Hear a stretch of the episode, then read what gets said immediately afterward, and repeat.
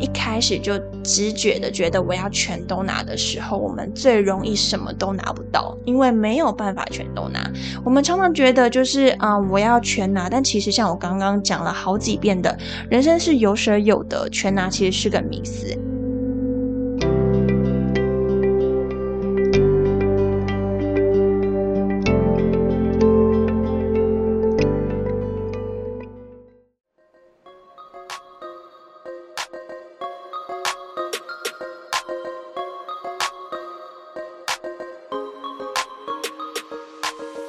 我是席娜 Athena，欢迎来到理想自己研究室。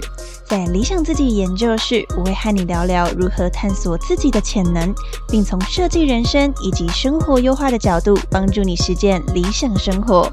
准备好过上你的理想生活了吗？和我一起听下去吧。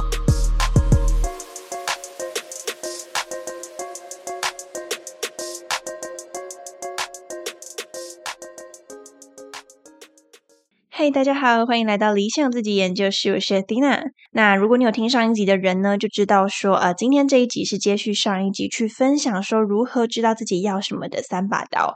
那今天这一节内容哦，其实就是来自于今年八月的时候，因缘机会我去一场大学的演讲。那我就在准备过程中，其实花了蛮多的心思，所以我就想说，把内容呢，就是可以分享到 Podcast 上面，让更多人可以去听到那一次演讲的内容。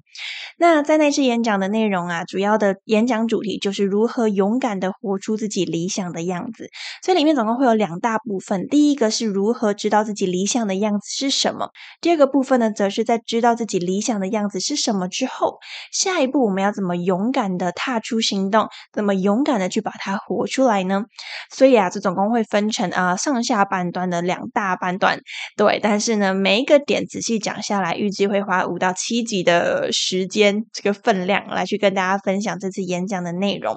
那在上一集呢，就主要去分享说如何知道自己理想的样子是什么，必备的三把刀。第一把刀是驱动，第二把刀是聚焦，第三把刀是体验。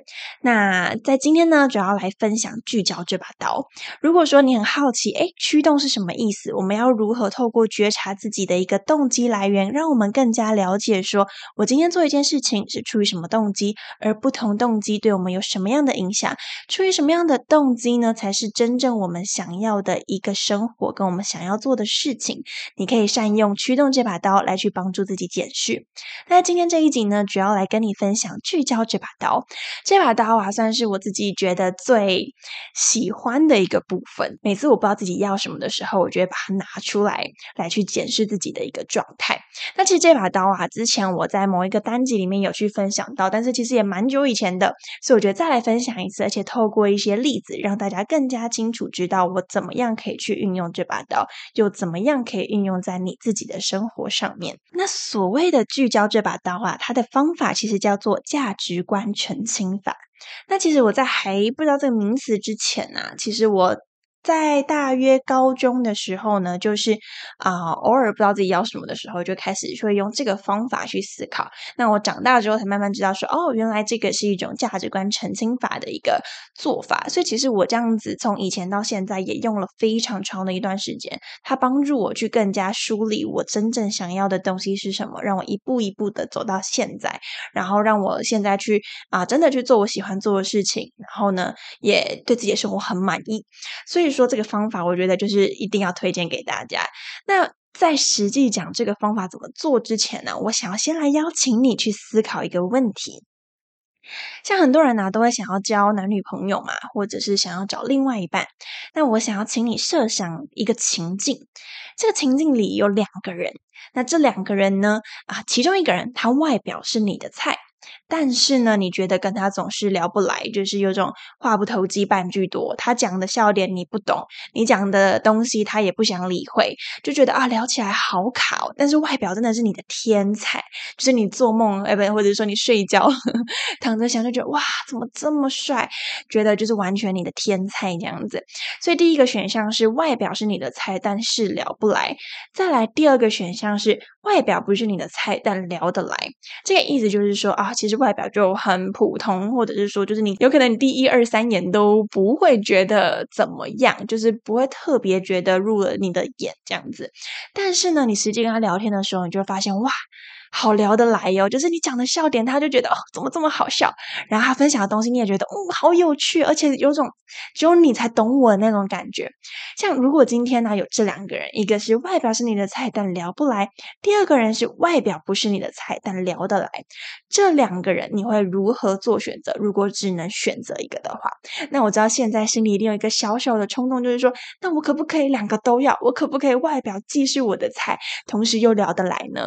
好，这个部。部分我们先放后面呢，我们先后面再来讨论它的可行性。但是在现在呢，我们就先暂时的区分这两个差别。想要邀请你去思考，如果这两个只能选一个的话，你会怎么做选择呢？我们给大家五秒钟。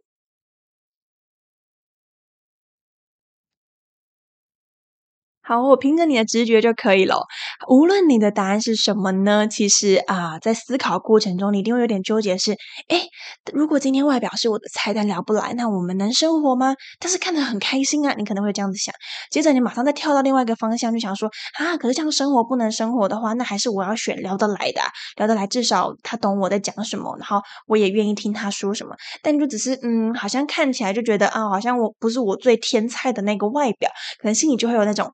很纠结的思绪，然后最后就是可能有一个倾向说好啦，不然我觉得我选外表是我的菜，但聊不来好了。又或者你会选啊，我选外表不是菜，但聊得来可能对我来说更重要。其实你刚刚这整套思考的过程啊，我们就已经完成了价值观澄清法了。价值观澄清法其实就是这样，我们会试图的把两个啊。东西放成极端，或者是就是把它拉成一个你无法同时拥有的状态。接着，请你去思考，如果只能选一个，你会怎么做选择？那很多人就会想说，那我难道不能都拥有吗？其实这是价值观澄清法特别要留意的地方，就是价值观澄清法是帮助我们去先思考。对我而言，人生重要的优先顺序是什么？那至于能不能够同时兼顾，那个是实物面，就是实际面之后的事情。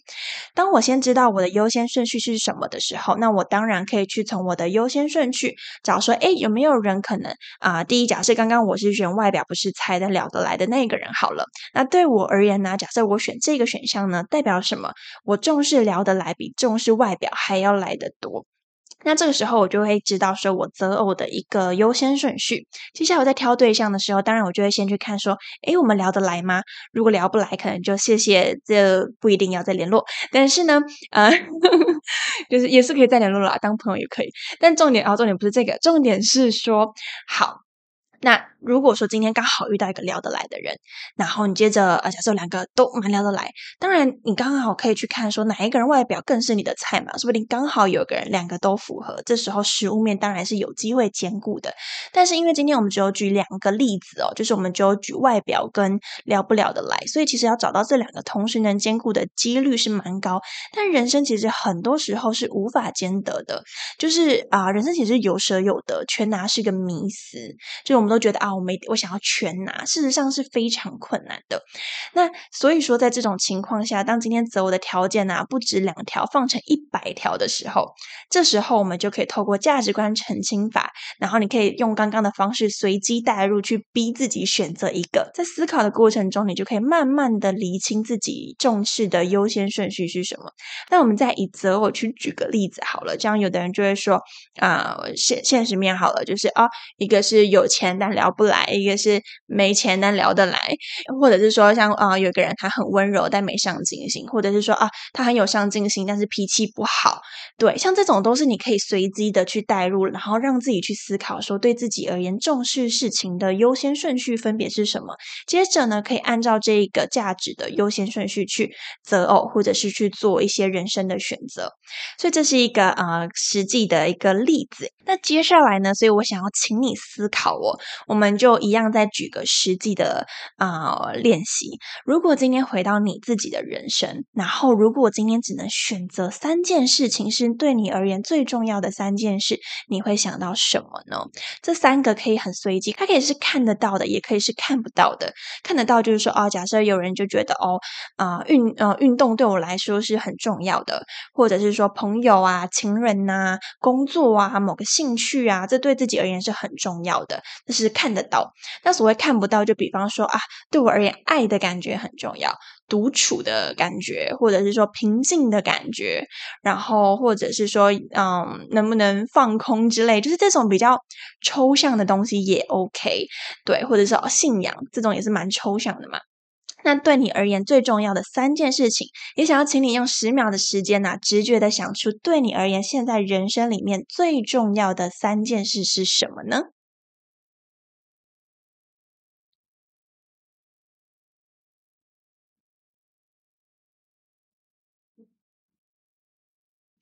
那如果你已经想完了的话，接着呢，我想要进而问第二个问题：如果说在这三个东西里面只能拥有两个，那你会想要拥有哪两个呢？那一样呢，我们用五秒钟的时间快速的直觉思考：如果里面只能保留两个，要丢掉一个，你选择丢掉哪一个？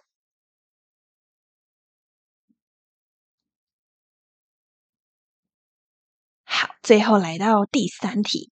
如果啊出于意外，你只能选一个，这时候你会选哪一个呢？我们要在五秒钟的时间直觉式的思考。好，刚刚的时间啊，有没有觉得很挣扎、很痛苦？我就觉得啊。为什么我不能全拿？为什么我一定要做取舍呢？其实，在刚刚思考的过程中，我知道会有一点辛苦，也会有点挣扎。但是你在思考的过程中，你现在应该有慢慢排除说，诶，什么被我保留到最后？它或许是对你而言最重要的东西。然后呢，你也知道你一二三顺序分别是什么。当你刚刚能想出一二三的时候啊，接下来我就想要分享给你，就是说，你刚刚在这么短的时间内会直觉想到这三个，这三个对你来说一定有意义非。凡的地方，那所以接下来回到你的人生中啊，怎么样把这三个东西融进你的生活里，是一个接下来可以去尝试的东西。因为我们人生难。东西这么多，你却讲出这三个，代表说它对你而言呐，一定是有让你觉得很开心，或觉得很值得，或是觉得诶，它是我生命中很重要的一个部分。当你可以去想说，诶，为什么它对自己而言这么重要？思考完之后啊，接着可以去想，那我要怎么在生活中去拥有它？因为它可能就是一个你很想要做的事情，你很在意的事情。如果今天出于金钱啊、健康啊，或者是时间等等原因也好，而让你无法三个都兼得的时候，记得可以按照刚刚的一二三顺位去啊，优先的获得，就是先把你最重要的先拿起来，然后等到你心有余力，然后去拿到第二个跟第三个，这是我们可以在人生实践上去执行的一个方向。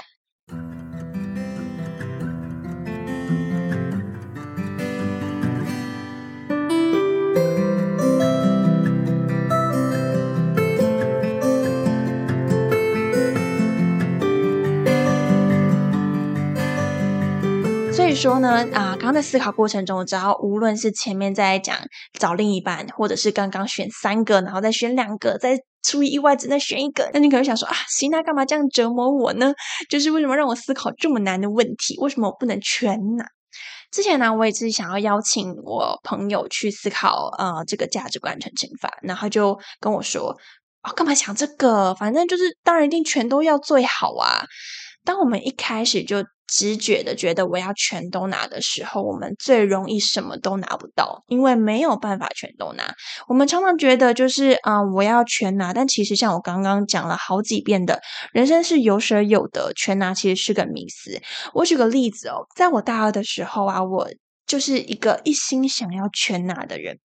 那时候生活非常忙碌哦，在某一个学期里面呢，我的课程大概修了二十九学分上下，然后呢，我兼了三份干部。通常呢，如果嗯，比大学比较没有跑过社团，或者是说你还没上大学的人，我可以讲一个简单的概念，就是说，基本上我们会去建议说，社团呢一次一个干部就好。如果你要跑第二跟第三个社团呢，其他先当社员就好，不然你会 hold 不住。但是我当时就是一个想要全拿的人，所以我。我就不止修了二十几学分，然后我还跑了三份干部，然后我还去打工，同时我还谈恋爱，这些东西我就一次全拿。哎，那时候当然我还有很多跟朋友的聚餐，因为社团跑那么多，聚餐也是少不了的。那时候我就觉得我一心想要全拿，我不想要放掉任何一个机会。我当下就觉得哇，太好了，我全拿了，有一种快感，就会觉得啊，我我没有放弃任何一个东西，所以也不会觉得很有愧疚感，或是觉得很可惜。但是，但是呢，却也导致了我后面爆发忧郁症的。啊，一段时期，然后也是我人生最黑暗的一段时期。那这个忧郁症的时期，其实过去有一个单集是专门在讲我忧郁的那段时光，所以其实加加减减有提到啦。对，那如果你想要更加知道。啊，那时候发生什么事情，可以回去收听那一集，我会把那一集的连结放在今天这一集的资讯栏里面。但接下来我想要分享的是一篇文章，这篇文章是我啊在两三年前写的。然后那时候我看完《灵魂急转弯》这部电影之后，然后我就有感而发写了一段文。那我觉得这一段文其实就直接阐述了我那一个学期，就是我想要全拿，结果最后我却啊失去了我的身心健康。然后也失去了一些东西的一个啊历程。那我觉得用这篇文章来跟大家分享，我觉得是最快可以让大家啊啊感触我当时所经历的东西。好，那我接下来就要来分享这篇文章给大家听。曾经呢，我坚信这一套。十六岁的我看到新闻，年轻人不该只有小确幸，应该要有伟大的抱负。我点头如捣蒜，甚至开始鄙视喜欢小确幸的自己。于是乎，我只做能够让我越早得到所谓成功光环的事情：拿双主修、跑社团、当干部、去新创实习，把活动塞满所有的时间，却没有时间好好和朋友、家人吃上一顿饭。我的好朋友为此跟我翻脸，我的家人也与我吃饭还要预约，我很自责。所以呢，我调整了吗？没有。我自己想要的总是太多，以至于做事都蜻蜓点水。我没有想着要学到多少东西，只想着等我忙完，我的履历就可以多一条看起来不错的头衔。只想着等我这次忙完，我就可以好好陪自己。陪朋友，陪家人，但欲望无底洞的自己，却只是拿更多的工作来填补自己的时间。在这一篇文章就简单的带到那时候我的一个状态，就是我非常的忙碌，忙到没有时间陪家人、陪朋友，甚至陪自己。所以最后呢，我就啊犹豫了一大段时间。就是最严重的状况，就是我们几乎一个礼拜天天。都在哭，可能至少五天，然后其实那种哭着睡，然后再哭着醒，然后每天就除了啊加减去上课，然后跟啊吃饱，就是有一种就只是为了维持我还活着的那种状态在生活，但其实我的整个人的状态啊，整个是乌云密布，就是。整个人是非常没有能量的。虽然说我现在做 podcast，很多人可能都会没办法想象，说哈，真的吗？怎怎么可能？你现在这么爱笑，然后或者是说啊，你现在这样子呃，散播能量 有吧？应该有吧？对，那你那时候怎么可能忧郁成那样？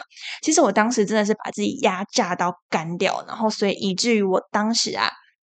因为也刚好啊，我在做社团的时候遇到一些挫折，感情上也遇到挫折。然后因为我太忙了，所以我在打工上也表现的不好。我课业呢，也是我这一整个大学时期成绩最差的一个学期。所以当时什么东西都不好的一个情况下，我真的是处于一个崩溃的状态。那所以说，回到刚刚的我想要全拿这件事。在那个学期，我误以为我全拿了，其实没有。当我今天选择了社团，我可能少了跟家人吃饭的时间；如果今天选择了朋友，那我可能就少了跟自己相处的时间。所以，我真的全拿了吗？没有，我只是优先选择了那些我觉得比较重要的东西。相对的一些身心健康啊，或者是说我一些重视的人，他是被我放在后面的。那这个时候啊，在我。把自己耗尽我的所有能量的一个情况下，我就整个失去了我自己。我到最后，我真的是身心俱疲，然后整个人像被掏空的感觉，空到我一度觉得，就是我活着的状态是一个很没有灵魂，就是行尸走肉的状态。所以再次跟大家强调，就是其实没有所谓的全拿。那在那一次的啊经验里面呢，就是我不是说我有点就是啊行尸走肉，非常低迷，也有点忧郁的情况下，没有到非常严重，但就是中低程度的一个忧郁。那那时候我就很浑浑噩噩嘛。有一天我就问我自己。因为在我我在啊那学期想要同时跑那么多社团，有一个很大的初衷，就是我希望自己看起来是很光鲜亮丽，就是有一种哇有好多头衔呐，然后在履历上就是很漂亮，用这个东西就是 push 我去想要去做更多的追求，然后消耗自己的身心灵。所以那时候我就反问自己一句话，就是我看着镜子里没办法笑出任何笑容的自己，然后眼神空洞的自己，我问我自己一个问题：我要继续追求光鲜亮丽，但是过一个不快乐的生活，还是我要放下光鲜亮丽，开始过一个我自己会真心感到快乐的日子？这时候又再一次回到价值观澄清法了，一个是追求光鲜亮丽但不快乐，第二个是放下光鲜亮丽但快乐。那时候我问自己，如果我只能选一个，我要选什么？那想当然了，大家应该知道我最后选择了什么吧？我最后选择了快乐，因为我后来意识到，当我今天是一个不快乐的人的时候，我不仅我不喜欢自己，然后我这一个很浑浑噩噩的状态也不会被别人喜欢，我也没有能量给别人。那这个时候我能怎么光鲜亮丽？我亮不起来，因为我我自己已经是一个被掏空、没有灵魂的人，我能拿什么发光呢？所以我到最后我就决定，我一定要先以我自己的身心灵。作为最为重要的一件事情，所以后面我就啊开启像一连串的删掉 IG 啊，然后呢回到跟自己对话呀，然后过一个就是啊有的有一阵时间真的是几乎没有与人来往，去好好沉淀和自己对话，照顾自己的一段时光，然后慢慢的来到现在这个状态。虽然现在就是用几句话讲完，但是说实在，从那个很很低迷的状态到现在，好歹也走了。好几年，就是真的是好几年才有办法到现在这个状态。所以也是需要一点时间。那我觉得回过头来啊，今天举了非常多例子，都是在讲价值观澄清法。想要跟你分享这个方法，就是说，呃，接下来无论遇到任何事情，当你难以做抉择的时候呢，试图把两个状态推到极端，或者是一样告诉自己，如果我只能选一个，我会怎么选？今天呢，这个时间点，我可以选择跟朋友出去，那我就不能跟自己独处。我今天可以选择啊，比如说去参加这个活动，但我可能少了跟家人陪伴的时间，每一次不知道自己要什么时候呢，都把自己啊放到这个情境里面去做抉择跟思考，你就会分别去想，哎，两个各自的优缺点是什么？哪一个是我现在此时此刻更重要、更紧急的事情？思考完这一套之后呢，你就会做一个初步的一个选择，那这就是你相对重视的东西。聚焦在你相对重视的东西之后呢，把它融入到你的生生活里面，让你开始真的去为自己想要的日子去做实践，这样子你才不会有一种啊，我什么都想要，然后但是今天这个碰一点，明天那个碰一点，过了一年发现，哎。我怎么还是什么都不专精？我怎么还是什么都没有好好的深度耕耘呢？因为你可能没有先去聚焦你真正在意的东西是什么。我后来先聚焦快乐之后，我才有能量去心有余力把我的能量分给其他人，或者是才有能量去做更多我想要做的事情。如果我一开始就没有思考清楚，哇，原来快乐对我来说这么重要啊，那我可能会不断的消耗自己的身心灵。到现在，我可能还是会陷入那一种。很做表面的工作，然后啊，完全没有回到踏实感、成就感跟自己的满足感，然后就是很很随便的做工作，然后最后又不开心，又觉得啊，为什么我的人生是这样？对，所以说呢，今天分享的第二把刀聚焦，希望对你有帮助。